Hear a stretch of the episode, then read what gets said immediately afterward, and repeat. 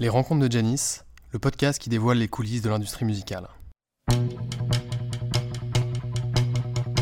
Un Français passe en moyenne 15 heures par semaine avec de la musique dans les oreilles. Presque une journée entière d'écoute. Et pourtant, très peu de personnes savent faire la différence entre un producteur, un tourneur et un éditeur de musique. Qui saurait expliquer précisément comment sont répartis les revenus d'une écoute sur une plateforme de streaming? Y a-t-il une différence entre un label et une maison de disques? L'industrie musicale demeure un monde opaque et mystérieux pour beaucoup d'entre nous.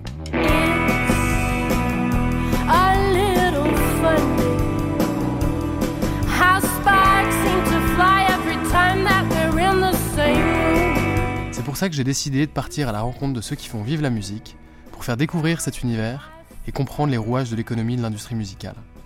Je suis Antoine de Crème et depuis tout petit je suis passionné de musique, de spectacle et de live. J'ai monté plusieurs projets autour de la musique. Je travaille donc au quotidien avec des artistes. Dans ce podcast, on va rencontrer des créateurs qui produisent la musique, des professionnels qui la font vivre et des entrepreneurs qui participent à sa transformation.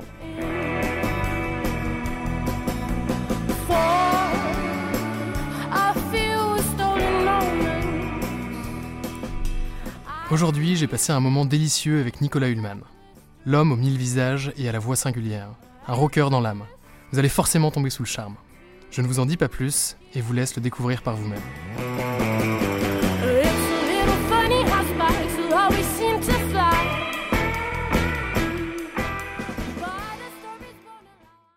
Bonjour Nicolas. Bonjour.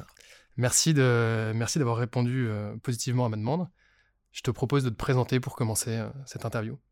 Oh, c'est pas toi qui vas me présenter C'est pas moi Alors, qui je vais vous te présente présenter. Nicolas, il est ci, il fait ci, il fait ça. C'est tellement plus dur de le faire soi-même. Ah, je comptais sur le journaliste. Bon, alors comment euh, On va dire, euh, sur ma carte de visite, il y a marqué, euh, pour représenter un peu qui je suis, entertainer. Alors c'est un mot anglais parce que j'ai pas trouvé d'équivalent en, français. C'est quand euh, tu mélanges un peu euh, tous les métiers et que c'est un, peu dur de mettre une étiquette euh, en, France, paraît-il, quand on fait plusieurs choses. Parce que je suis comédien, musicien, maître de cérémonie, transformiste, tout ce qui est lié à l'art du spectacle. Je fais des voix. Donc, en, en gros, je me soucie de divertir les gens. Donc, entertainer. Et j'ai remarqué à quel point je l'étais pendant le confinement. C'est-à-dire qu'un métier qui était censé s'arrêter plus que les autres, est compliqué euh, euh, de le faire pendant cette période Évidemment. eh ben, je n'ai pas arrêté une seconde d'être entertainer plus que jamais durant cette période. Comment t'as réussi Alors, à je rebondir gagnais moins d'argent, je gagnais moins ma vie, mais quand même, elle m'a fait gagner ma vie après, euh, lorsque le confinement était fini, grâce à des idées qui étaient nées pendant le confinement. Donc du coup, entertainer à plein temps. Parce que je j'ai transformé mon balcon, ma terrasse, en scène en faisant un spectacle pour les voisins. Ensuite, je le mettais sur Internet, sur mes réseaux sociaux. Donc ça prenait du temps de rebalancer la vidéo. Euh, et je l'ai fait quotidiennement, sauf le, le dimanche. Et, euh, et du coup, parmi tout ce que je faisais, il y avait aussi euh, des comptes pour les enfants, parce que je me suis dit, les pauvres, ceux qui sont enfermés en prison avec leurs parents, faut il faut les divertir aussi. Donc j'ai lu des contes un peu décalés chaque jour. Et après, c'est là qu'est née l'idée de Rocambolesque, un podcast que j'ai créé euh, avec des contes rock un peu décalés pour enfants. C'est une boîte de podcast, Au revoir Charlie, qui m'a proposé euh, de faire une collection sur mesure. Et c'est né du confinement. Donc voilà, le fait d'avoir continué euh, tous les jours à, à offrir du divertissement, j'ai- pu euh, trouver des, des- des- des boulots encore euh, sympathiques après. Excellent. Alors, j'a- j'adore ta définition de l'entertainer. Euh, de ce que je connais, aussi la raison pour laquelle je t'ai invité ici, euh, c'est que j'ai découvert le, le- le Nopi il y a quelques mois. Euh, alors, tu es programmateur du Nopi ou tu t'accompagnes le Nopi en tout cas sur leur programmation artistique? Alors là, sur ma carte Nopi, il y a marqué directeur artistique. Alors, qu'est-ce que ça veut dire, directeur artistique? Alors pour moi, ça serait être l'âme d'un lieu. DA, directeur artistique, la direction de tout ce qui est artistique dans le club. Donc, donc un, peu être son âme. Il y a des gens qui gèrent l'argent, il y a des gens qui gèrent le personnel. Euh, moi, je suis un peu euh, l'homme orchestre. C'est-à-dire que je, je me suis soucié de. Par exemple, pendant que le lieu se construisait, je suis pas décorateur, il y avait quelqu'un qui s'occupait très bien de la déco, mais j'ai dit ah, ils avaient mis des sur les murs des, des, photos, un peu comme chez toi, dans ton bureau au-dessus, de célébrités, de, de, musiciens connus. Mais je trouvais que dans le Nopi, ça faisait un peu comme dans ces pizzerias italiennes qui mettent des photos de Marlon Brando, d'Al Pacino. Je trouvais que ça faisait un, peu cheap. Donc j'ai dit, ok, mettons des, des, des, images de nos héros, mais trouve, on peut trouver mieux que ça. Donc j'ai appelé un, un, ami qui tient le, label Fargo Records et qui avait un magasin où ils vendaient des, des, des disques il avait des super affiches numérotées, euh, un peu inspirées de ces affiches américaines euh, à tirage limité. Euh, c'est des affiches qui sont faites par des artistes, par des peintres, des dessinateurs d'artistes américains. Quoi. Elles sont souvent belles, assez psychédéliques, très colorées, donc parfois numérotées de 1 à 500. Donc je lui ai acheté son stock et on, on l'a décoré toutes les belles affiches qu'on voit dans le Lopi, c'est des affiches de, chanteurs comme ça, et puis, des chanteurs un peu moins mainstream, quoi, des, chanteurs de country, de, garage. Donc voilà, ça, c'est apporter déjà une idée. Et donc, directeur artistique, c'est pas seulement programmateur du lieu alors après, il faut faire attention de ne pas se faire exploiter en disant qu'on veut tout faire, parce qu'il y, a certains rôles qui devraient... Comme personne s'en occupait, j'ai demandé à m'en occuper. Euh, Nopi, ça appartient à un groupe. Ils ont 50 lieux, euh, c'est Paris Society. Donc il y avait une page Facebook, ils mettaient une photo de temps en temps. Moi je trouvais que c'était dommage de ne pas plus communiquer avec tout ce qui se passe à l'intérieur. Donc j'aurais dit laissez-moi la page. J'ai appelé le grand, patron pour, pour le persuader que c'était à moi de m'en occuper. Donc ça m'a donné du pain sur la planche. Mais normalement c'est un travail à plein temps aujourd'hui. On dit CM. c'est ça? C'est ça, CM. CM pour Community Manager. Exactement. Donc j'ai appris un peu à, être community manager avec ses limites, mais quand même, donc à, mettre un peu d'ordre, à mettre des photos. J'ai engagé des photographes que je choisissais moi. Euh, je sélectionnais les photos, je faisais des thèmes. Je mettais un, jour euh, tous les guitaristes qui jouent au Nopi, tous les bassistes, tous les batteurs, toutes les jaquettes, euh, tous les manteaux avec des inscriptions cool dans le dos, généralement euh, musical. Un mec avec une veste avec marqué rock and roll derrière, un autre avec la tête d'un chanteur, ou bref, j'adore me faire des thèmes, un peu comme je fais des playlists. C'est comme quand tu fais des playlists. Euh, je faisais des playlists de photos. Euh, après, on a un super graphiste qui fait des, des super affiches. Ça, rien à faire là-dessus. Euh, donc voilà, c'est de s'occuper de, l'image du lieu, et pas que de la programmation. Quoi. Parce qu'aujourd'hui, aujourd'hui, le rythme, le rythme de concert au, au, Nopi, il me semble que ça ouvre le, le, jeudi soir ou le mercredi soir? Ça ouvre du jeudi au samedi. Du jeudi de 19h30 à 4h et le live c'est de 20h30 à 3h30 à peu près. Donc c'est assez ambitieux. Il n'y a pas beaucoup de lieux dans Paris qui, euh, qui proposent ça. Mm, non, non. Je sais qu'il y a, il y a le, la Guinness Taverne. Ouais. Mais très axé rock. C'est très axé rock, c'est un peu moins sexy, mais au moins tu sais que tu as des bons groupes qui jouent euh, tard. Ouais. Mais là-bas, t'as pas le droit de danser. C'est pas du tout pareil, quoi. C'est un groupe qui joue en fond comme ça pendant que tu prends ta bière. Ce qui dénote un, peu d'ailleurs avec le reste des, euh, des, lieux qui se font rue des Lombards où t'as le baiser salé, le sunset. Alors ça, dans, dans l'équivalent des grandes salles de concert, tous ces petits lieux sont super. C'est plus pointu. Il faut être, aimer le jazz. J'adore, c'est super. Mais euh, et puis ça joue pas jusqu'à 3 heures du matin. Et donc c'est quoi les styles qu'on peut écouter euh, au Nopi? Alors il y a une phrase que je dis de temps en temps avant de présenter les groupes c'est que la programmation, je la fais selon mon humeur et selon ma collectionnite aiguë. Je, collectionne les vinyles, les vinyles et, quand je rentre chez moi le soir, selon mon humeur, mon état, le matin, je vais, je pourrais mettre un disque de hard rock pour, euh, pour me préparer avec énergie. Le soir, en rentrant, je me fume une petite cigarette et j'écoute un disque de country pour m'apaiser. J'écoute beaucoup de musique de film. J'écoute de tout, en fait, euh, des musiques du monde, du jazz. Je collectionne donc la musique italienne, la, la, variété italienne des années 60, 70 la musique zigane. Donc je programme Onopi comme je collectionne les vinyles, je mets de tout, vraiment. Euh, après, il y a des genres qui marchent mieux que d'autres. Le but, c'est pas d'être trop pointu. Euh, il faut rester quand même assez populaire. Comme le concept du lieu, c'est d'être un... Quand on m'a donné les rênes, on m'a dit le concept, c'est de remplacer les DJ par du live. Donc tu danses avec des groupes. C'est super. J'avais pas tellement d'expérience dans le booking de groupes de reprise, mais du coup, j'en ai trouvé euh, et j'en ai créé toute une armée, on va dire. Tu dirais qu'il y a combien de groupes à peu près aujourd'hui qui tournent euh, au Nopier? Bah, Quand tu as trouvé un bon groupe capable de jouer 3 à 4 heures, tu le gardes. Puis, euh, et puis quand, quand tu aimes bien un groupe, tu as envie de le revoir. Donc c'est un peu comme un club qui a ses DJ. Par exemple, le Bus Palladium avait ses DJ résidents. moi j'ai des groupes présidents, donc euh, j'essaye de leur donner au moins une date par mois, quoi. Mais je commence à avoir plus de groupes que de possibilités de faire une date par mois. Donc parfois ça, c'est un mois sur deux, quoi. Sachant que tu m'as dit justement off que le, le Nopi n'avait pas encore vécu d'été, euh, tu vas probablement rencontrer des problématiques où euh, tu auras des groupes en tournée, des groupes il a ouvert au mois de mars 2019. donc il n'a pas un an d'exploitation sur sa longueur. Et on n'a pas connu un premier été. C'est-à-dire qu'en été, est-ce que les gens vont vouloir s'enfermer en sous-sol? Ça m'étonnerait. Donc on ouvrira peut-être à 11h. Mais comme on ferme tard, on pourra quand même faire jouer deux groupes. Mais du coup, ils joueront un petit, un petit peu moins longtemps.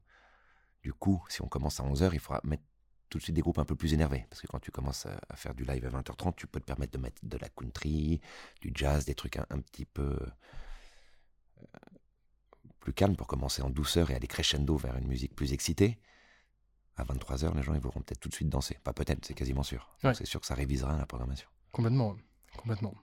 en tout cas, c'est un super lieu. Je recommande à, tous les auditeurs de, de, passer au Nopi euh, pour, vrai que je pour découvrir cette expérience. C'est une vraie réussite, je trouve. De ce qu'on a fait, c'est vrai qu'on voit des gens heureux qui, te disent tous les soirs Ah, c'est génial ce que, ce que vous avez fait. Et c'est surtout. Des gens qui euh, dansent sur du live, c'est-à-dire qu'il y, a une autre façon de danser. Quand tu danses avec un DJ, on est tourné on danse avec un DJ, on est tourné les uns vers les autres. Là, avec le, les gens dansent face au groupe. Quoi. Donc il y a vraiment une interactivité, c'est une partie de ping-pong entre les musiciens et le public. Et quand le groupe est bon, généralement, les gens ne euh, bougent pas euh, pendant 4 heures. Quoi. Ils ne font que bouger, mais en tout cas, ils restent euh, face au groupe. Quoi. Donc il y a vraiment une énergie les, groupes aiment bien jouer là-bas pour ça. Il y en a ça fatigue un peu. Ils font des breaks hein, quand même. Mais c'est un, un, pari risqué de faire jouer des groupes 4 heures. Ouais. Et c'est, je pense que ce qui étonne les gens, c'est que c'est assez rare en fait aujourd'hui de voir euh, des, des, lieux où euh, tu peux avoir un groupe pendant 4 heures qui fait des reprises que tu connais, parce qu'il y a beaucoup de groupes qui, qui acceptent pas forcément de faire des reprises. Euh, et, et, là, ça marche. Il bah, y en a qui n'acceptent pas finalement, les, mais il y a des copains qui s'ouvrent. Il y en a qui ont besoin de travailler de temps en temps et ça et il y en a qui ont monté des groupes parce que le Nopi existait. J'ai des copains qui finalement euh, se sont dit ah, finalement c'est cool, on a envie de jouer entre amis. ils ont monté des groupes. Euh, ils m'ont donné tiens on va s'appeler Keep the DJ. Tiens on va s'appeler Boogie Nights. Clin d'œil à Boogie Nights et, les, et les chevaliers du boogie quoi. Donc ils montent des groupes pour jouer entre amis. Et j'ai vraiment créé une famille. Ça m'arrive qu'un groupe euh, annule parce qu'un de ses musiciens a le Covid, parce qu'il a un empêchement, et je lui dis, comme tu veux, soit t'annules, je retrouve un groupe facilement, ou soit je te propose de te présenter un musicien adapté, parce que je commence à, connaître bien les musiciens et, leur style. Et finalement, on me fait confiance et ça m'est arrivé de rattraper des dates en présentant quelqu'un qui n'avait jamais joué avec le groupe et ça se passe super bien. et il arrive à improviser. Euh, ils s'appellent les uns entre les autres. Il y a vraiment une famille. Ah oui, complètement. Il n'y a pas longtemps, j'ai programmé un chanteur génial, son musicien avec le Covid. Il s'appelle Alan Adott, c'est un, vieux de la vieille qui, est spécialisé dans un répertoire, à la James Bond. Il fait de la soul. Euh, il est incroyable, il a une émotion euh, et une expérience euh, surprenante. Il n'avait pas son clavier, il était un peu affolé. Je lui dis T'inquiète pas, je t'en trouve un si tu veux. Et le clavier lui demande Alors c'est quoi la setlist? Il lui fait Pas de setlist. Tout, tu te jettes dans la, dans la gueule du loup. Et le mec, ok. Et puis finalement, ça s'est très bien passé. Ça s'est pas remarqué. Ça s'est pas remarqué. Euh, à l'ancienne, le mec il fait non, non, non, il choisit ce qu'il veut, puis il dit à l'oreille des musiciens, on va faire ça, et il n'y a pas de temps mort. L'assurance de l'expérience, quoi. Les mecs, ça fait 40 ans qu'ils jouent ensemble.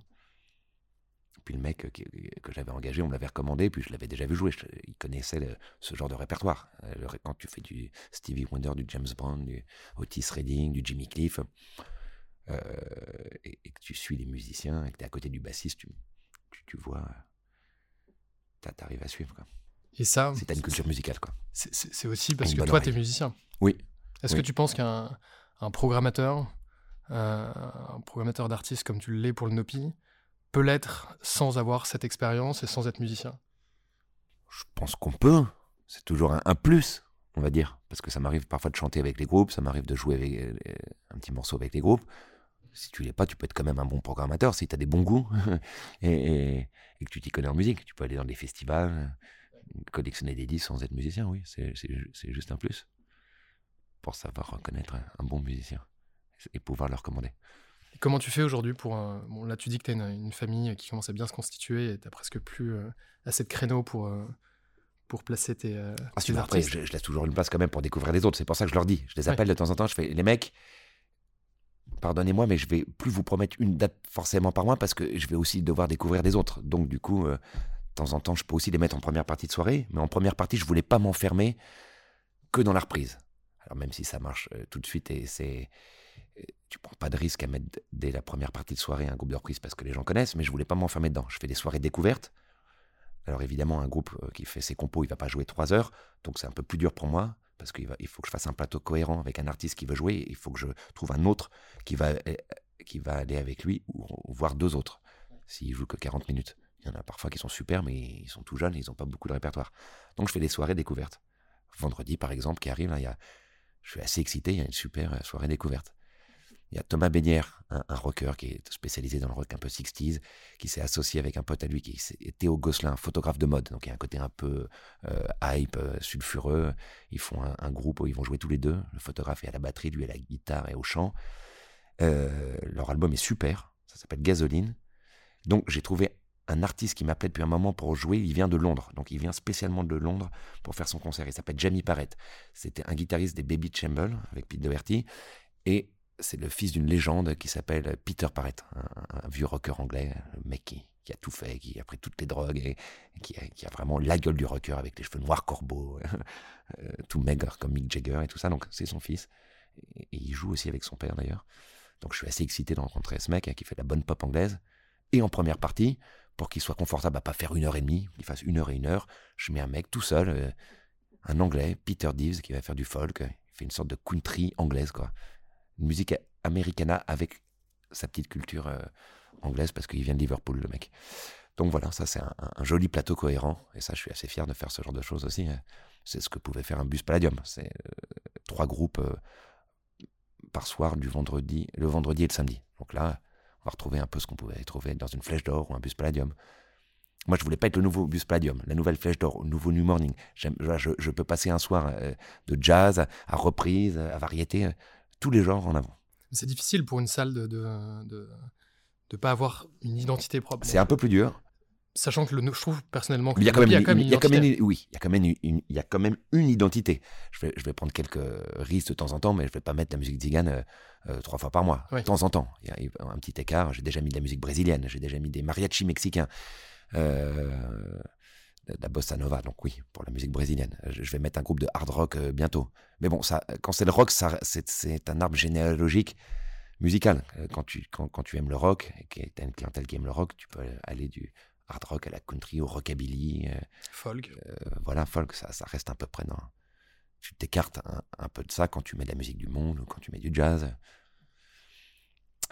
voilà, et quand je dis pas être un nouveau New Morning, c'est qu'il y a beaucoup de soul, il y a beaucoup de funk. Donc parfois, il y a des clients qui me disent ah, c'était un peu rock ce soir pour moi et qui préfèrent danser sur du funk. Et parfois, il y en a qui adorent le rock aussi, parce que le rock, ça, excite un peu les gens, ils dansent différemment. Donc, moi, j'aime bien voir euh, toutes les ambiances. Quoi. Donc, je dis aux gens, du coup, je les pousse à, regarder le programme. Je fais regarder bien le programme, comme ça, vous sortez un soir euh, où la musique vous plaira. Quoi. Donc, du coup, il faut pousser les gens à lire, à regarder les programmes. Puis, il y en a qui, qui sont ouverts à tout, quoi, qui viennent, quel que soit le genre musical mis en avant. Donc je disais, voilà, en première partie, on peut, un peu, prendre un peu plus de risques ou, changer de la reprise. Je vais, mettre, je vais faire aussi mon karaoké. Euh, euh, mais ça, ça sera en deuxième partie de soirée. C'est mieux quand les gens ont un peu bu. Je vais faire. Euh, il y a une chanteuse qui s'appelle Claire Vincent qui m'a proposé de faire une scène ouverte. Ça, ça, m'excite. J'aimerais bien faire ça. Comme ça, tu peux rencontrer plein de gens. Il y a le risque parfois, c'est pas toujours bien, mais ce qui est, si tu leur demandes de jouer une chanson, tu peux avoir plein de bonnes surprises aussi. Carrément. Donc une, une scène ouverte sur 2-3 heures hop, comme ça, on, rencontre plein de, chanteurs d'un coup. Euh, j'ai envie de tester pas mal de trucs. Je vais faire des rendez-vous tributes aussi, un peu comme ils font au Supersonic, puisque c'est quand même agréable d'entendre le répertoire d'un groupe que tu aimes bien. Donc je l'ai déjà fait sans prendre aucun risque avec les Beatles, avec les Rolling Stones. Après, il y a Pink Floyd. Y a... Je me suis fait toute une liste de groupes qui me proposaient leurs tributes. Après, Comment tu fais justement euh, aujourd'hui pour, euh, pour dénicher des nouveaux groupes C'est que du bouche à oreille et le Nopi commence à avoir suffisamment de notoriété pour que les gens viennent te voir ou euh, tu, tu, Oui, oui, les gens fais de la recherche. beaucoup. C'est, alors c'est très chronophage. C'est pour ça que je dis qu'à un moment, il faudrait que je prenne un assistant parce que pour répondre à tout le monde, pour écouter, pour se faire des séances d'écoute et tout, euh, ça, prend beaucoup de temps. Hein. Quand j'étais plus jeune, j'allais, je pouvais aller voir trois concerts par soir parce qu'on on, se rend jamais mieux compte d'un, groupe qu'on veut programmer en le voyant en live et, et de voir ce qu'il te fait sur toi, les émotions qu'il te donne Il faut avoir plus confiance en soi pour le programmer seulement en regardant une vidéo. Ah bah, je suis d'accord pour, pour Live Tonight, oui. la, plateforme de booking d'artistes. La première année, donc en, 2016, je faisais trois fois par semaine, trois concerts par soir. Mmh. donc neuf concerts par soir où j'allais dans les scènes ouvertes, dans les jams, etc. Exactement. Ça permettait de rencontrer un max de groupes. Euh, sachant qu'en général, en plus, les animateurs de jam, eux, ils ont un réseau de, dingue parce que comme ils animent des jams, ils voient des musiciens en permanence. Mmh. c'est pour ça que je vais faire des scènes ouvertes. Mmh. Et c'est génial pour, pour développer ton réseau. C'est des petites graines que tu mets. Exactement. Bah, exactement, c'est ça. Avant, je programmais des groupes de, de compos au Paris-Paris il y a très longtemps. C'était un club qui marchait à Paris. Et là, je mettais que des, des groupes à découvrir. Quoi. C'est pour ça que je dis que le Nopi, c'était un peu nouveau pour moi de, programmer des groupes qui font des reprises. Et là, effectivement, à cette époque, j'allais voir trois concerts par soir. Je restais deux chansons, ok, ça me plaît pas. J'allais voir un autre, ok, ah, ils sont bien. À la Flèche d'Or, c'était une des meilleures salles. Il y avait cinq, six concerts de, suite, parfois. Il y avait une super programmation. C'était un des meilleurs lieux pour faire son, marché. J'ai même été contacté par euh, l'assistante d'un producteur connu qui s'appelait Marc Lombroso, qui travaillait pour Warner, qui m'a demandé euh, si je voulais travailler pour lui en étant sa tête chercheuse de talent. Hein, ça s'appelait Scout Talent, ce métier. Ok. Et donc, il me payait pour m'envoyer voir des concerts et lui ramener les talents de demain pour voir qui on pouvait pour signer. Les, pour les signer. Exactement. Donc, j'ai fait ça. Je travaillais un an chez Warner. Ça, c'était quand? Ouh là là, c'était à, l'époque du Paris-Paris. Je sais pas, il y a plus de dix ans. Ah, il y a plus de dix ans. Parce que je pense qu'aujourd'hui, justement, je parlais avec un, je parlais avec un manager euh, qui est devenu aussi, euh, au fil du temps, euh, distributeur, enfin qui travaille pour une société de distribution digitale. je lui demandais comment il faisait pour dénicher ses talents aujourd'hui. Et en fait, je lui ai demandé s'il faisait du live. il m'a dit pas du tout. Je pense qu'aujourd'hui, c'est complètement différent où en fait, tu peux trouver les talents via les réseaux sociaux. Bien sûr, parce qu'aussi à l'époque, on avait moins de réseaux sociaux. Il y avait MySpace et compagnie, exact. Et c'était un petit peu laborieux, c'était un petit peu long. Maintenant, avec, tout le monde a ses chaînes, tout le monde a, a ses SoundCloud et tout. Ce que je trouve un peu dommage finalement. C'est vrai, c'est vrai. C'est comme Spotify, c'est super, mais euh, c'est pas la même façon d'écouter de la musique. C'est bien, ça peut se compléter, parce que du coup, tu as un, catalogue infini. Mais ça ne cultive pas de la même façon. Pour les jeunes qui, qui vont connaître que ça, moi je vois, euh, j'ai commencé aux cassettes et au vinyle. T'écoutais ta face A, ta face B, tu regardais les crédits, tu te cultivais en retenant le nom des musiciens que tu reconnaissais. Euh, parce qu'il jouait sur un autre album. Et voilà, maintenant, tu. Alors maintenant, oui, depuis peu, ils ont dû entendre ce genre de comparaison. Donc, ils mettent les crédits, euh, mais ils sont un petit peu cachés. Il faut chercher, c'est moins évident qu'un truc physique que tu retournes dans tous les sens, comme ton paquet de cornflakes euh, sur ta table le matin au petit déjeuner quand t'es gamin. Et t'essayes de regarder tout ce qui est écrit, les ingrédients et tout ça. Ouais. Et aujourd'hui, du coup, euh, toi qui, qui, qui, est bien implanté, comment tu. Qu'est-ce que tu conseillerais un, jeune artiste qui a envie de jouer, qui a envie de se, créer son réseau, qu'est-ce que tu lui conseillerais pour justement développer son, activité, que ce soit sur le live ou sur la musique enregistrée? C'est dur de donner des conseils. Mon petit, écoute-moi, je vais te donner des conseils. Euh, euh, ça dépend ce qu'on veut faire. Si on veut faire un groupe de reprise, si on veut faire ses compos, oui, il faut travailler euh, son image.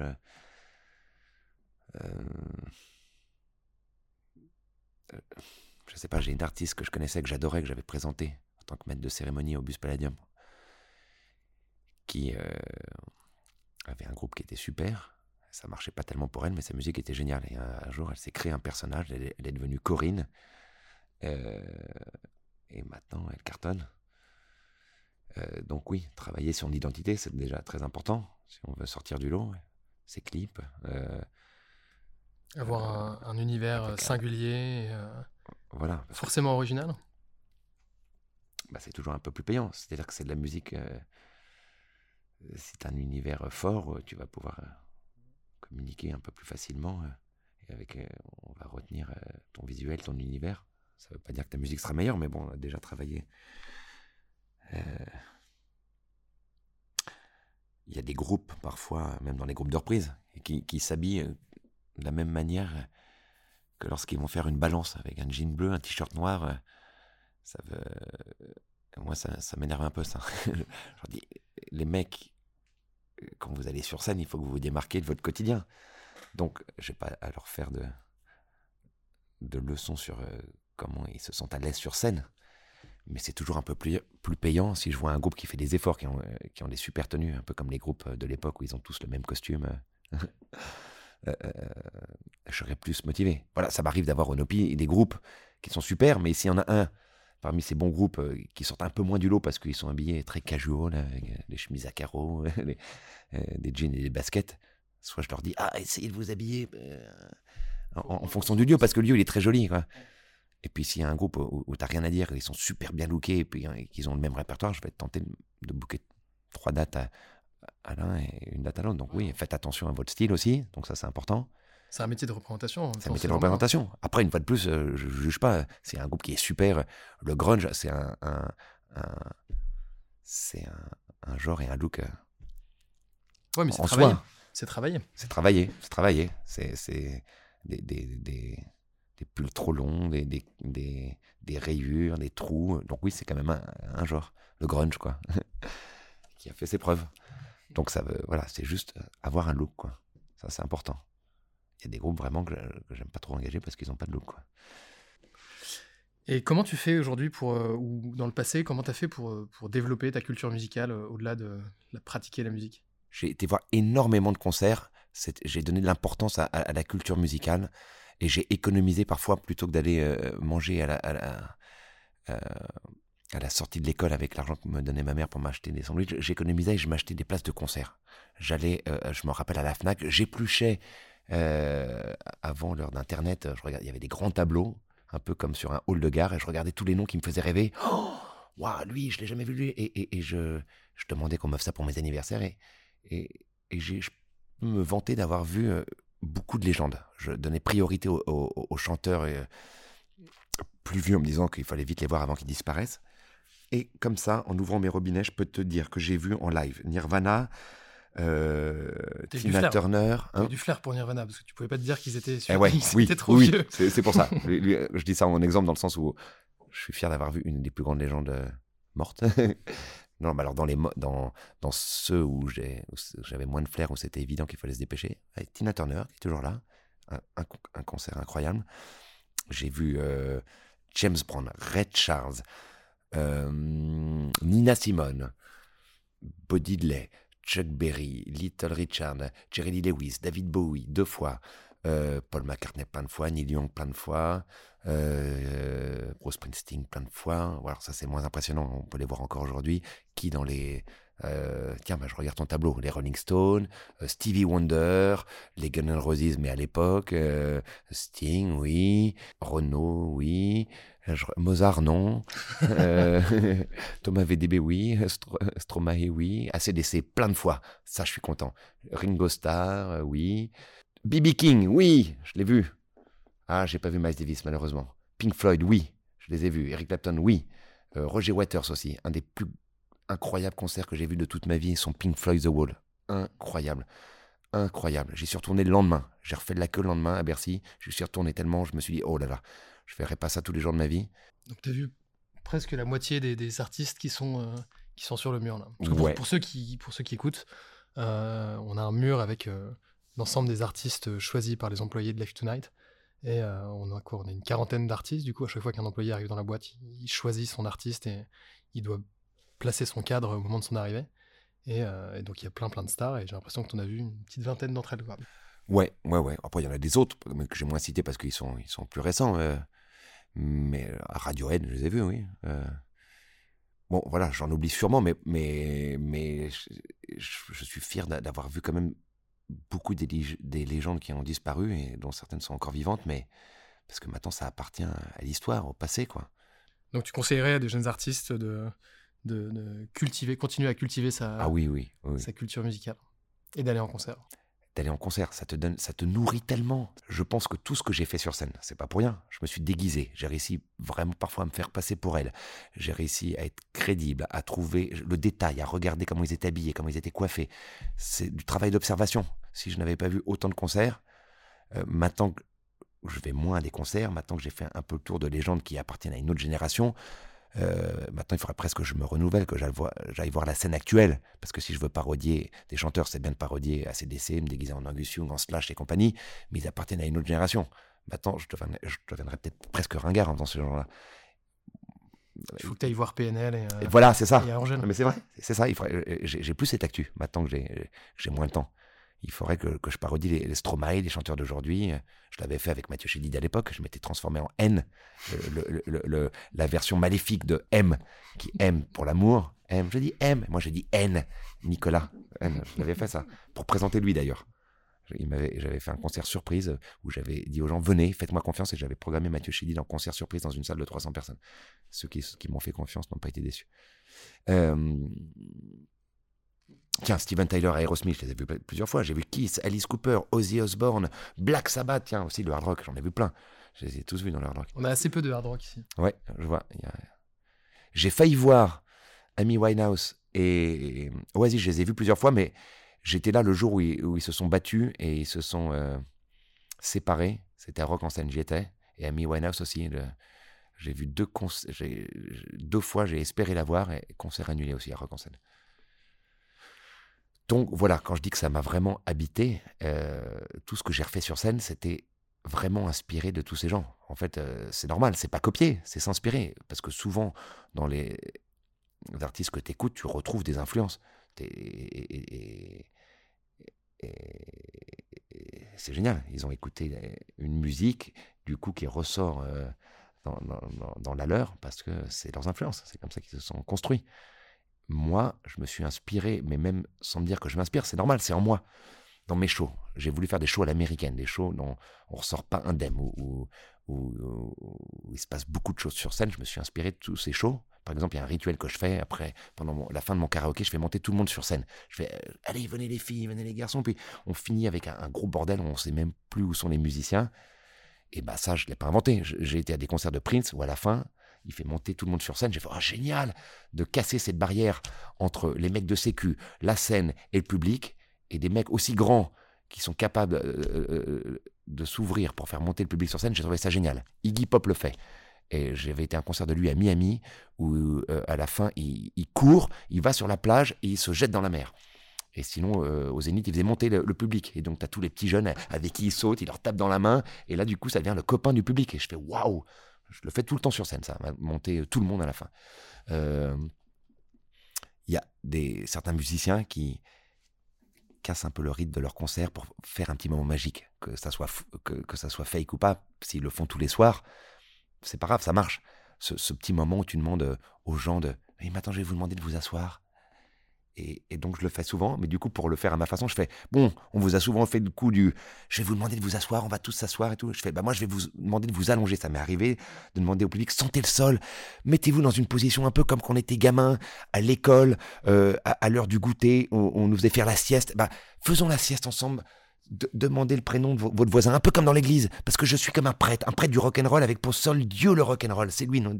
Et donc j'essaie de créer des, des ambiances comme ça, mais je me suis inspiré de trucs que j'ai vus sur scène en me disant waouh, ça, ça m'a marqué, j'ai trouvé ça super, c'est génial, putain, il faudrait... et j'essaie de le refaire mais à ma façon, je le détourne. Euh, vo- Voilà en, gros- en- en gros quoi, S'inspirer des, des autres.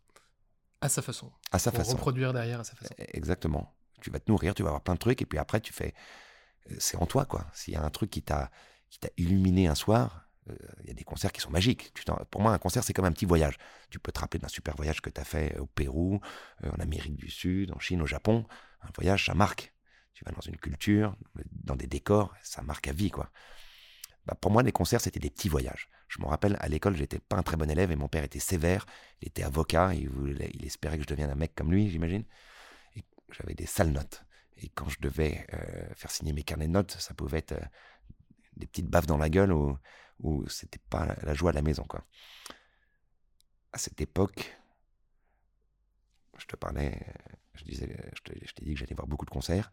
Et pendant l'heure et demie du concert, j'oubliais ce qui allait m'arriver à la maison, vraiment. J'étais dans une parenthèse enchantée et j'oubliais tous mes soucis. C'était vraiment magique.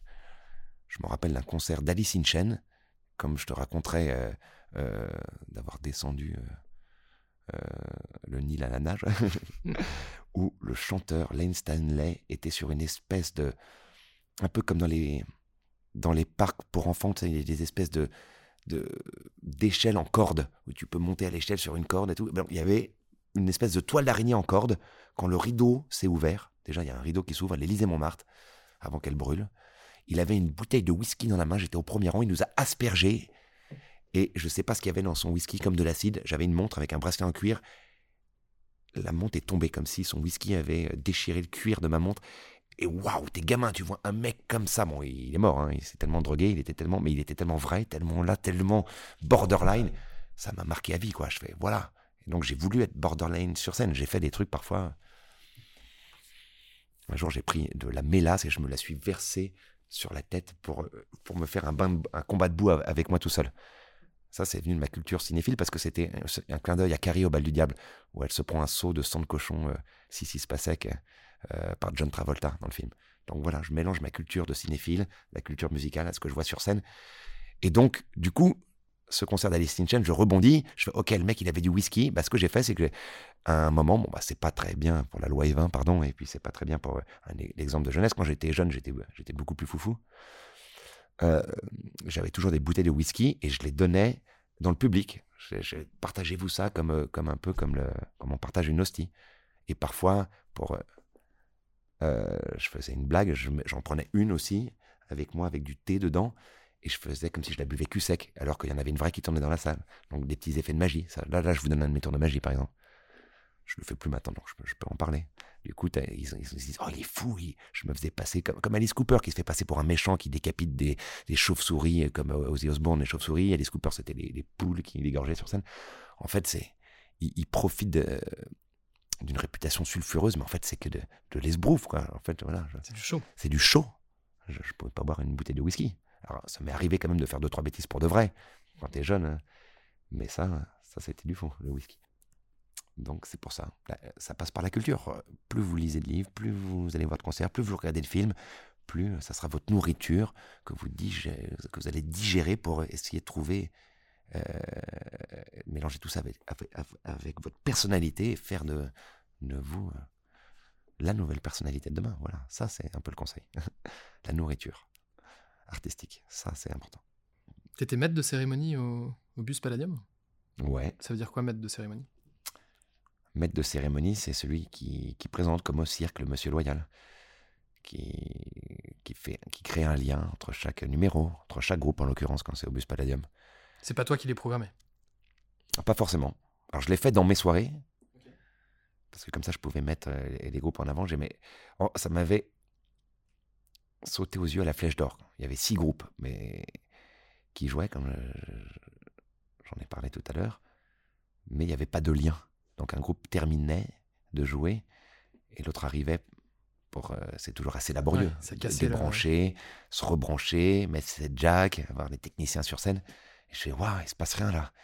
Temps mort, donc tu vas au bar, tu prends un verre, mais il faut qu'il se passe quelque chose. Donc moi, c'est à ce moment-là que j'arrive et je fais et voilà, vous venez de voir et maintenant? Et tu racontes une histoire. Alors ce groupe, il a fait un long chemin. Tu, soit tu, tu en fait, c'est que tu fais comme une petite interview. Tu vas rencontrer les mecs, tu leur poses des questions et puis mine de rien, ils, à leur risque et péril, tout ce qu'ils te disent pourra être retenu contre eux et tu le ressors après quoi.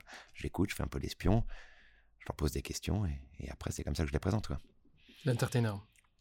Et comme ça, il y a un lien. Il y a plein de groupes qui m'ont dit, c'est génial, on n'avait jamais été présenté comme ça. Du coup, tu casses le côté. Euh, euh, tu brises la glace entre le premier bonsoir, bonsoir. Alors il y a des groupes qui, ont l'expérience, qui n'ont pas besoin de ça. Puis il y a des autres, au contraire, tu fais le premier pas pour eux, puis ensuite ils sont confortablement, euh, ils arrivent confortablement avec un public que tu rapproches. Par exemple, quand le public est un peu loin, je fais, hé, on va pas commencer tant que vous n'êtes pas devant la scène, parce que moi j'ai pas envie que le groupe arrive et qu'il voit que vous euh, vous êtes à 30 mètres de lui, c'est pas un bon accueil. Bon, bref, je le fais mal, mais quand, quand tu es dans, quand tu es dans l'ambiance, tu te fais facilement. J'ouvre mes petits robinets à imagination, je laisse parler mon imagination en impro. Il y a des trucs que je prépare et des trucs où je me fais confiance. Et le but, c'est que tout de suite, on commence avec énergie. Quoi. Donc, du coup, je le faisais dans mes soirées. Et du coup, je me suis fait engager pour le faire dans les soirées des autres ou dans des soirées privées. Je m'adapte à l'univers. Je peux être aussi bien dans le cliché du monsieur loyal du cirque avec une redingote, une veste rouge, queue de pie, un chapeau de forme, une moustache ou après je le fais adapter en fonction des groupes. C'est pour ça que je disais que j'étais transformiste aussi. Si je fais une soirée avec des groupes euh, de pop anglaise, bah, je vais me déguiser peut-être euh, en Pete Doherty. Si je le fais avec des groupes de hard rocker, je vais me déguiser en Ozzy Osbourne, en Alice Cooper, en Marilyn Manson. Je m'adaptais, je prenais une maquilleuse qui m'aidait à me transformer. oui, je t'ai eu au téléphone il y, a deux semaines, tu étais, euh, étais en train de te faire maquiller justement. Ah voilà, voilà. Ah oui, j'étais en Elvis Presley. C'est ça. C'était la Saint-Valentin et, et on m'appelle parfois pour marier les gens, comme à Las Vegas. À Las Vegas Ouais, refaire ce qu'on fait à Las Vegas, euh, à Paris, ça aussi, comme à force de. Voilà. Euh, on m'appelle pour faire mettre des cérémonies, mais du coup, ça. euh, ça donne de- de- des idées à, à d'autres personnes qui m'engagent. Genre, ah, puisqu'on l'a vu se déguiser, est-ce qu'il peut aussi marier les gens comme voilà. Je peux tout faire avec, un, avec une transformation. Puisque je suis plus moi, je suis quelqu'un d'autre. Je suis un, un prêtre Elvis de Las Vegas. Hein, Je peux le faire. Je travaille ça comme j'ai une expérience de comédien aussi. J'ai fait des cours de comédie.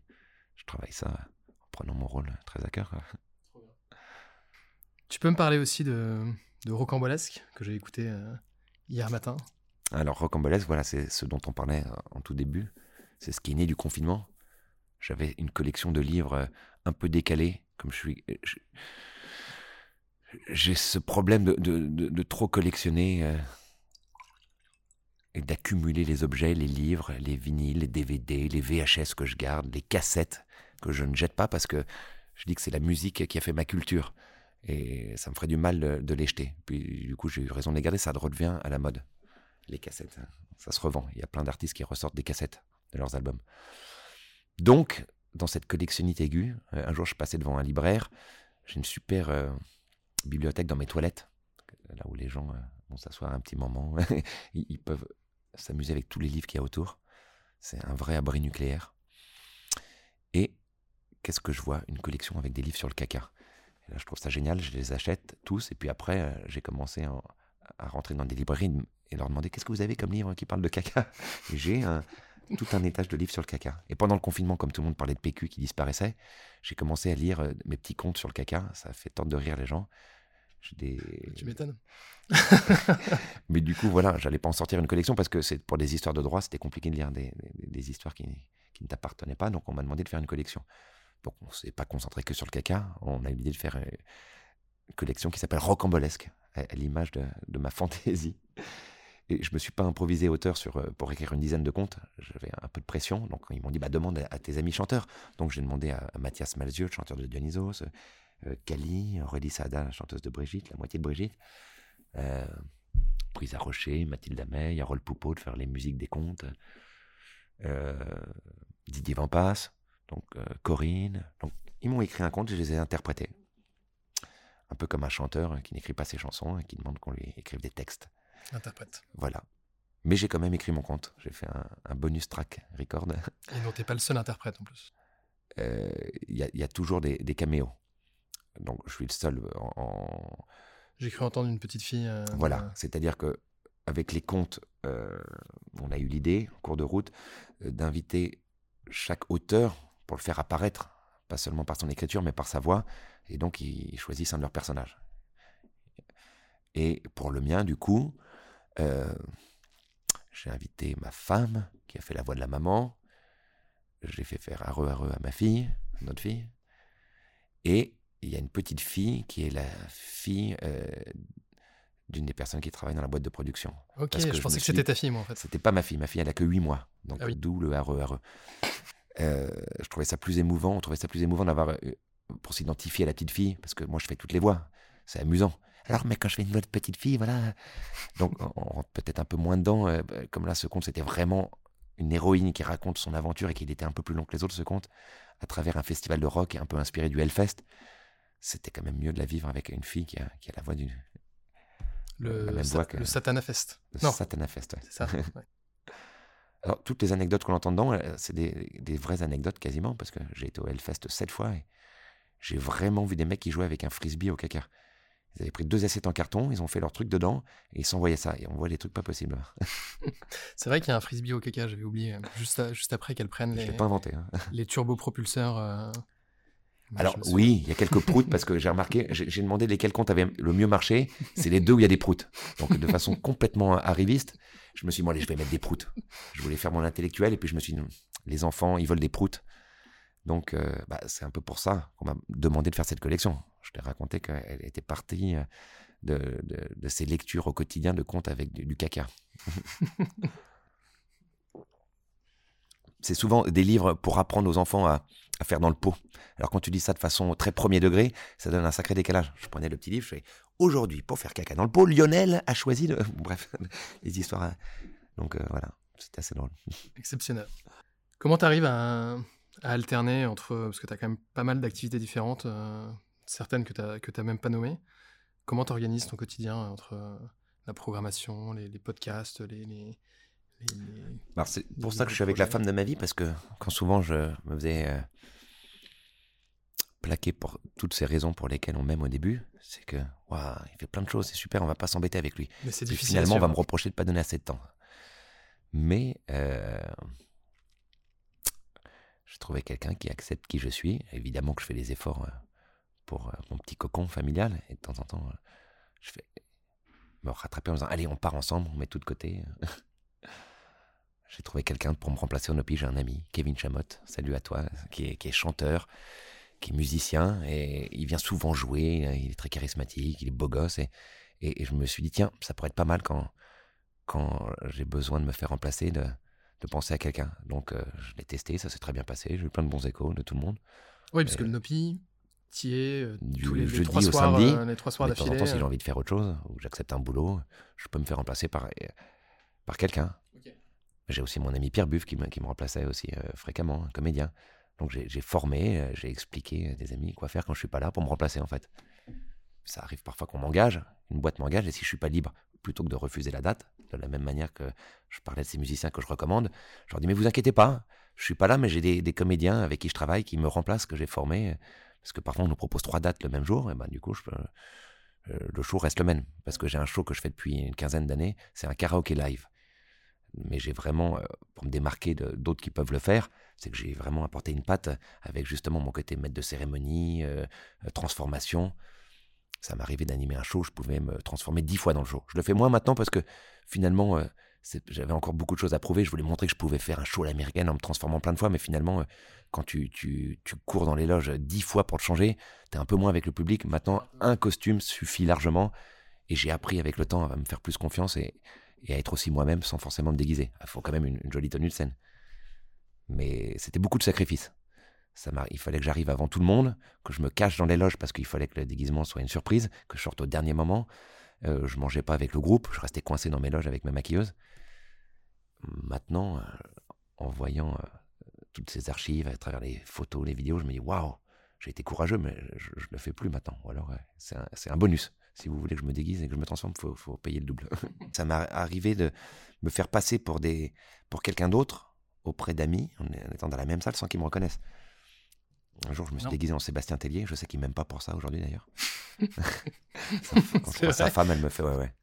Ah ouais parce que j'avais fait des vidéos à Cannes où je m'étais transformé dans des personnages dont Sébastien Tellier. J'avais été à, à l'endroit où il jouait le soir et, j'arrive euh, sur la plage où il jouait et à un moment on m'arrête, on me dit mais comment vous pouvez être... Lui, il vient de partir il y a une demi-heure euh, par la mer en bateau euh, après sa balance. Et puis là, bon, ça m'est arrivé de me faire griller deux trois fois, mais il n'a pas dû apprécier. Parce qu'avant, je le croisais, on s'appréciait, mais depuis. Euh, Et tu t'es retrouvé à chanter à sa place et à faire croire Non, que quand même pas. ah, je suis, un jour, je suis monté pendant son after show qu'il faisait chez Régine après son concert, déguisé en lui, puis là, c'était la, rencontre de son double. Non, j'avais une super perruque, qui était la perruque de Denis Podalides, que ma perruquière lui avait fait pour euh, la comédie française. Donc c'est une perruque un peu dégarnie, de cheveux longs, un peu effilochés. C'était très criant de vérité, quoi. Incroyable. Euh, je me suis fait passer aussi pour euh, Gaspard Auger de, Justice. On m'a dans une soirée à Cannes, et puis avec des mecs qui, qui se mettent à quatre pattes pour me demander de mixer. Tu peux pas mixer un petit peu, s'il te plaît? Avec plaisir.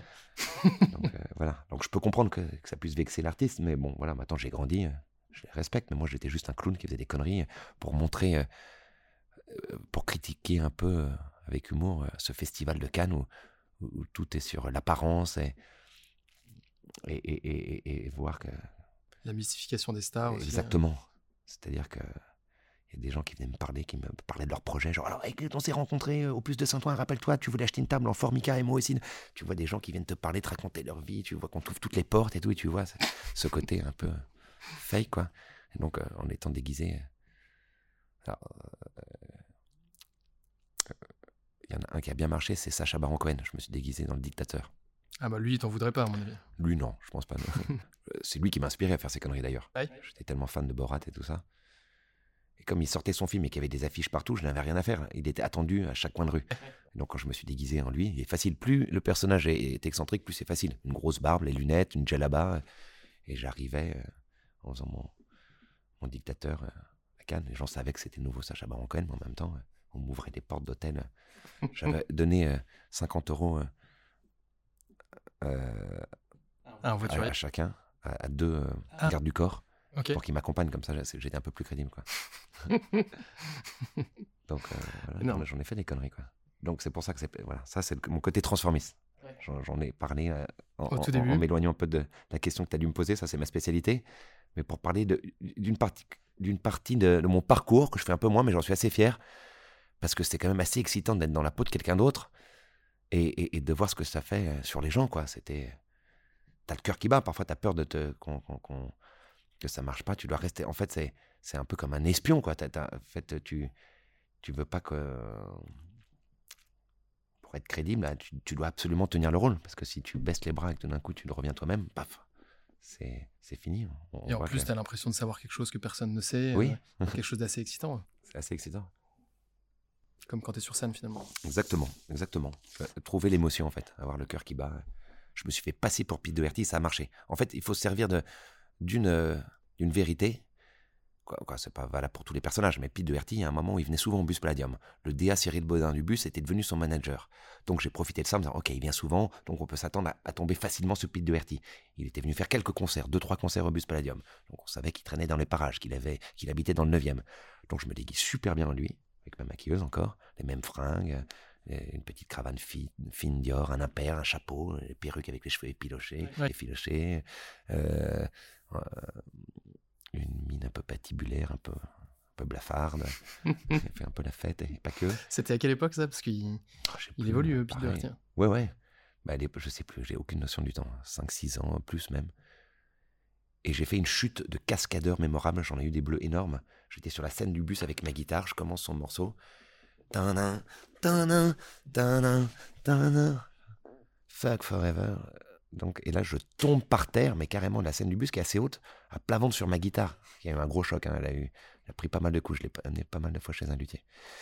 Et euh, il y a quelqu'un qui a filmé. Je me suis retrouvé sur un, le site de Vice, où ils avaient fait euh, un article sur euh, les ratés ou les chutes ou les coups de gueule. Sur Pete Doherty qui s'est cassé la gueule? Alors, il y avait, il y avait le chanteur des Brian Johnson Massacre qui était connu pour foutre des coups de poing dans la gueule de ceux qui se foutaient de sa gueule au premier rang. Il était drogué, parano. Il y avait Axel Rose. Et à la fin, tu as la vidéo de Pete Doherty. Je ne sais pas si euh, c'était un, cadeau euh, du journaliste ou pas, mais je pense pas, non Parce qu'il y avait marqué Pete Doherty au bus Palladium et tout. Donc c'était ma vidéo. Voilà, le genre de fierté. Exceptionnel. donc j'en parlais pas trop parce que je voulais que la vidéo reste. Maintenant, c'était il y a plus de 10, il y a 10 ans, moins, je crois. Je sais pas. Je dis toujours 10 ans, mais c'était peut-être 8 ans, quoi. Le bus, ça fait 12 ans d'exploitation. Donc ça devait être dans les débuts, quand j'étais à fond dans mes transformations et tout. Donc c'est peut-être il y a 8 ans, je sais pas. Je me suis fait passer pour Marilyn Manson aussi, aux The Rock'n de Belfort. Crédible. Très crédible. Lui, il est facile. Parce qu'il suffit de mettre des lentilles, je m'étais rasé euh. le, torse. Ouais. Euh... T'avais maigri euh, pour l'occasion? J'étais maigre à l'époque, j'étais vraiment maigre. Là maintenant, je suis devenu papa, tout ça. J'ai dû prendre 10 kilos, mais ça va encore. Mais là, j'étais à l'époque, j'étais maigre on voyait mes côtes et tout, donc c'était facile, je pouvais vraiment me grimer dans n'importe qui. Et puis si j'avais, si j'étais pas assez gros, je me mettais des faux ventres, je me rembourrais avec du coton, des trucs comme ça.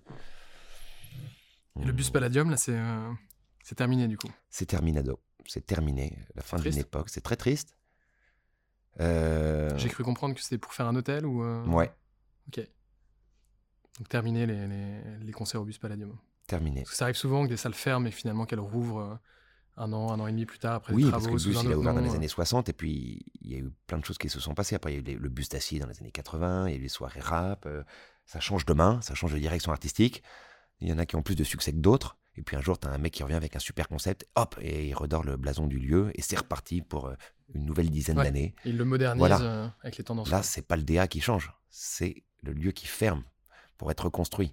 Et ils disent que soi-disant, il va être refait à l'identique dans deux ans. Mais comment refaire un lieu à l'identique quand as un hôtel? Alors je sais pas à quel point il va être luxueux ou pas l'hôtel, on reste dans le 9 Mais c'est vrai que le concept peut être assez cool aussi. C'est vrai que si on te dit, euh, euh, tu as un hôtel avec un club en dessous, mais bon, quel genre de club ça va être? Donc j'y crois pas trop. Je sais que la Flèche d'Or, qui était un de mes lieux préférés à Paris, qui existait depuis longtemps, c'est aussi un lieu, euh, on va dire, historique quand même. Il y a les rails en dessous, tout ça, puis le lieu, ils l'ont pas détruit. Mais quand ils ont construit l'hôtel en face, le Mama Hotel, ça? Mama Shelter? Mama Shelter, pardon. le Mob Hotel. Je suis même pas, je suis même pas sûr, mais. euh, mais Ils ont construit, ils ont construit le Mama Shelter en face. Mais du coup, ça, ils ont dit qu'ils garderaient euh, la salle. Ça a été une salle de concert plus classique, mais ça a marché un peu, mais pas tellement. Finalement, on en, on en entend, on en entend plus parler. Et j'ai regardé il y a pas longtemps pour savoir ce qu'elle devenait. C'est devenu une salle qui, qui passe des trucs un petit peu trop pointus, politisés. euh, Ouais. euh, les- les- Je sais qu'il y a, y le Gambetta MJC, Club, euh, euh, le Gambetta Club à côté qui. euh, Ah oui, fait il des était lives. sympa. Voilà, Ouais. un, voilà, un rat Mais pourri, genre PCC version euh, Un euh, peu poussiéreux. poussiéreux et tout, mais au moins il y a, y a- y une C'est très axé, euh, très axé reggae la dernière fois que j'y suis allé. C'était très sympa. Oui, c'est sympa ces petits lieux. Les Flèches d'Or, j'ai euh. pas connu moi. Je suis arrivé trop tard à Ah Paris. euh, J'ai pas eu l'occasion de Ah, connaître. C'était incroyable. C'est c'est un des, des- des endroits où j'ai pris le plus plaisir à faire des soirées. Tout était permis. Et c'était génial. Il y avait un super programmateur, Sergei, un mec extraordinaire qui programmait. Je me rappelle un jour, j'ai vu les Nine New Beaters. Et je fais, waouh, c'est quoi ce groupe avec cette espèce de mec qui parle avec un anglais approximatif? Mais je pensais vraiment qu'il était américain. Je m'étais fait avoir quand même. Quand je dis approximatif, c'est juste qu'il. C'est pas des grandes phrases, mais Hey yeah, man, fuck you. et je fais, mais qu'est-ce que c'est que ce mec avec ses pulls horribles et tout ça? J'ai sauté sur la scène, je suis rentré tout de suite dans les loges pour me présenter, genre, hey, un peu comme dans les films, je suis producteur, je suis programmateur de concert, j'adore ce que vous faites, est-ce que je pourrais vous programmer? Et là, je vois déception que le mec enlève sa, enlève sa perruque. Mais non, au contraire, pas déception. Je fais, waouh, le mec, il est comme moi, il se Un déguise. transformiste. Il se faisait passer pour un chanteur américain décalé, puis en fait, c'était un comédien, quoi. Et je les ai programmés plein de fois dans mes soirées, au Paris-Paris, au Festival de Cannes, euh, où je programmais euh, des- des concerts là-bas pour le Baron. Euh, c'est devenu des copains. Euh, et après, ils ont eu le succès euh, qu'on leur connaît aujourd'hui. Ils ont fait euh, tellement de, concerts, tellement de festivals, des super clips. Et tu penses qu'il y a d'autres lieux qui vont s'ouvrir comme le, comme le Nopi, euh, qu'il y a une, tendance, un retour à la musique live qui va se, qui va s'opérer à Paris? Bah, généralement, il y a toujours un effet boule de neige et, et mode. Quand il y a un lieu qui marche, ça inspire les autres. Donc j'espère pour les groupes, ça leur donnera plus de travail. Euh, on n'est jamais en concurrence d'ouvrir euh, les autres lieux. Ça peut donner plus de dates. Qu'on n'est jamais. Si, on peut être en concurrence, mais bon, le but c'est que. euh, donc je- je- il y a des lieux parfois qui ouvrent en été. Moi, on m'avait mis euh, deux années de suite directeur artistique de la démesure sur scène. Donc euh, j'ai eu la chance de pouvoir rebondir après le premier confinement. On m'a donné les rênes de ce lieu. Avant même de savoir, euh, de demander euh, des autorisations, on l'a fait. On s'est dit, écoute, on est en règle, on est en plein air. Et on a réussi à tenir une première saison. On a fait une deuxième saison beaucoup plus compliquée. On m'a donné deux scènes, des mesures est et ouest. Et il y a eu l'été qu'on sait, un été qui ressemblait à un hiver où il faisait froid, où il y avait de la pluie tout le temps. On annulait un concert sur deux. C'était terrible. Donc euh, une saison deux moins marrante. Euh, après, je, je, je sais pas, vous de me dire. Je sais qu'il y a un lieu incroyable derrière chez moi, dans le 19e, où il y a des jams incroyables, un peu plus pointus, un peu plus jazz. Euh, À la gare? ouais, Ouais, c'est ouais génial. la gare, c'est un des nouveaux lieux qui, qui, Ouais. qui a ouvert il y a deux ans, deux, trois ans, je pense. Ouais, c'est super, c'est incroyable. Ils ont des On- bonnes, euh, bonnes programmations. Brooklyn, euh, un, lieu atypique, une gare désaffectée, c'est une sorte de flèche d'or. euh. Il y a plein de jeunes super lookés. euh, C'est le genre de lieu où tu peux faire confiance à la programmation sans connaître le groupe. Tu Exactement. sais globalement, tu c'est ça, c'est ce que j'essaie d'insérer avec le, avec le Nopi. une confiance aveugle. une, une- une conscience. Il y a- il y a des, que tu viennes. Voilà, c'est pour ça que moi, je ne boucle pas des groupes qui vont ramener du monde, même si c'est agréable d'avoir quelqu'un qui vient avec 100 personnes. C'est à moi de faire en sorte de ramener le monde. Et comme ça, je dis au groupe, te prends pas la tête parce que sinon, euh, tu prends moins de risques. Le, le mec, là, Peter, euh, Jamie Parrett, est-ce qu'il a un public en France? Il est, C'est peut-être le fils d'un- d'une icône et il a peut-être joué avec les Baby de Shamble. Si je te dis Jamie Parrett comme ça, ça te parle pas. Donc, c'est à moi de m'assurer qu'il y a du monde pour lui. C'est peut-être ça en fait le rôle d'un bon programmateur, c'est qu'on puisse lui faire confiance les, les yeux fermés. Voilà. De, de mon point de vue, c'est réussi en tout cas. Bah, ça, ça me fait plaisir. Super. que- Est-ce que t'as, t'as- t'as noté plein de trucs euh, Je sais pas si c'est euh, des, des, des bêtes pour, de- euh, pour, euh, pour après. Je sais pas si, euh, s'il y a des trucs que tu. euh, que, des questions que je pourrais, euh, je pourrais rajouter, euh, des sujets que j'ai pas abordés. euh. Si je peux te, par- euh, te parler de mon parcours mu- musical, c'est que j'étais accompagnateur aussi, j'ai été guitariste pour des chanteuses euh, avant. Et, et- Des chanteuses qu'on, connaît?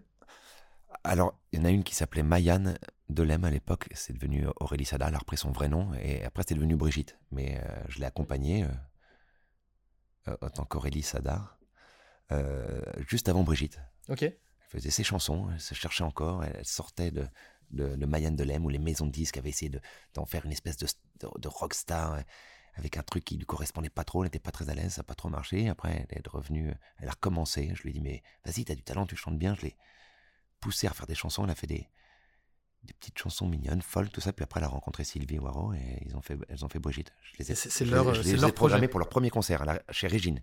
J'avais appelé Marc Lombroso et c'est un sacré raté parce que je lui ai dit, écoute, regarde, elles sont super, tu devrais les signer. Il a fait, ah, c'est un peu gadget et tout. Elle reprenait à l'époque des, aussi des chansons, euh, genre euh, des tubes en, version un peu folk et tout. Il n'a pas senti le truc venir. Et donc, elles ont quand même été programmées? Bah, moi, je les ai programmées, oui. Ouais. Et c'est pas lui qui les a signées. Et ça, c'est leur projet, euh, c'est pas euh, la construction d'une maison de disques qui leur a, ah non, non. Qui leur a bah, imposé Après, elles ont été signées, mais en tout cas, c'est elles euh, qui ont une identité forte dès le début, quoi. Deux, de, filles qui s'habillent comme des, des espèces d'égéries de Los Angeles dans les années 70 avec des robes à dentelle, des fleurs dans les cheveux, des, chapeaux de cow-boy, et, qui font une sorte de folk en reprenant du NTM, ou, après en ayant des compos elles aussi, évidemment. Mais ouais, c'était quand même assez singulier. Euh, je, vois que tu as gardé contact avec elle en plus parce qu'elle à la fin des comptes, à la fin des comptes, exactement. C'est pour ça ça crée toutes ces belles histoires. Moi, ça m'a permis de créer des. Quand je dis une famille, c'est vrai. Il y a vraiment une famille de musiciens autour de moi, assez émouvante. C'est des gens que j'ai rencontrés. Euh. Alors Aurélie, je l'avais rencontrée en cours de théâtre parce que comme je suis comédien aussi, je l'avais rencontrée en cours de théâtre. Elle est actrice aussi, metteur en scène. Elle a même réalisé un film il y a pas longtemps, Rose.